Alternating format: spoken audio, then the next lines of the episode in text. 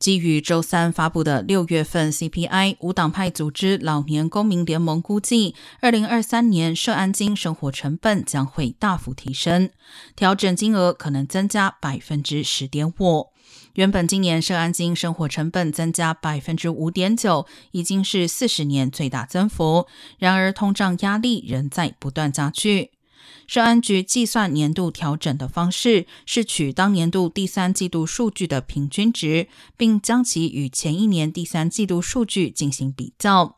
老年公民联盟称，如果通胀在未来几个月降温并低于最近的平均水平，社安金生活成本调涨可能会降至百分之九点八。如果相反，通胀率上升或高于近期水平，福利增幅更可能会达到百分之十一点四。